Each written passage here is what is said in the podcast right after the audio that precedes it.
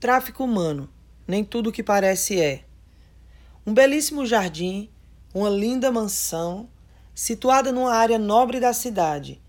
A empresária de tecnologia, Sarah Summer, desfruta durante os dias ensolarados de verão, perfumados de primavera e frescos de outono, um farto e delicioso breakfast com seu adorável esposo, Frank Summer um bem conceituado médico cirurgião, devotado e zeloso pai de Fred, 14 anos, Hannah, 12 anos, e a pequena Suzy, 8 anos.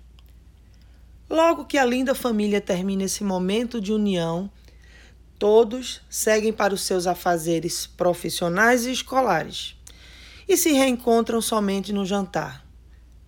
Você, leitor ou leitora, deve estar se perguntando: o que esse breve relato de uma cena familiar cotidiana tem a ver com o tráfico humano?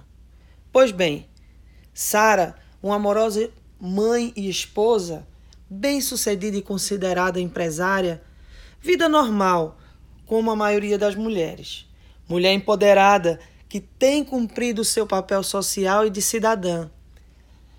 Seu esposo também, profissional de destaque, premiado pelos seus serviços prestados na medicina, tudo dentro de uma normalidade comum entre as famílias da comunidade, exceto por um fato obscuro e tenebroso que envolve esse casal. Ambos fazem parte do segundo maior mercado criminoso do planeta Terra, o tráfico humano. Sara chefia as operações de tráfico de mulheres e crianças para a exploração sexual e para o trabalho escravo. E o seu amado esposo, Frank, se encarrega das operações para remoção e venda de órgãos no mercado negro. Ficção.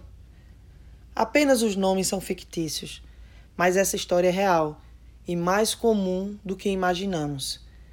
Tráfico humano tem em seus fundamentos o aspecto econômico esse é o que impulsiona e sustenta este crime hediondo.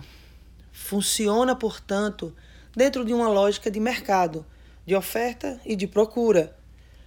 Desde os primórdios da nossa sociedade, a humanidade tem sido escravizada pelos seus pares, que consomem seu próprio semelhante de maneira vil e abominável, visando lucro, poder e a satisfação dos seus instintos mais selvagens. São esses alguns dos números da crueldade humana. 150 bilhões de dólares de lucro ao ano. 40,3 milhões de pessoas escravizadas no mundo. Mais de 400 mil crianças sequestradas por ano somente nos Estados Unidos. Orlando e Flórida estão no terceiro lugar do ranking de reportes de tráfico humano. A nossa sociedade está cheia de Saras e Franks, que circulam em todas as classes sociais. Este é apenas um lado dessa atividade criminosa. São os primeiros a serem chamados de vilões. Mas temos outros tipos de vilões que nos próximos textos irão sendo revelados. Temos ainda as vítimas essas também espalhadas em meio à sociedade e que muitos não conseguem enxergá-las. Pior ainda, muitos não conseguem enxergar que ela ou ele é a própria vítima.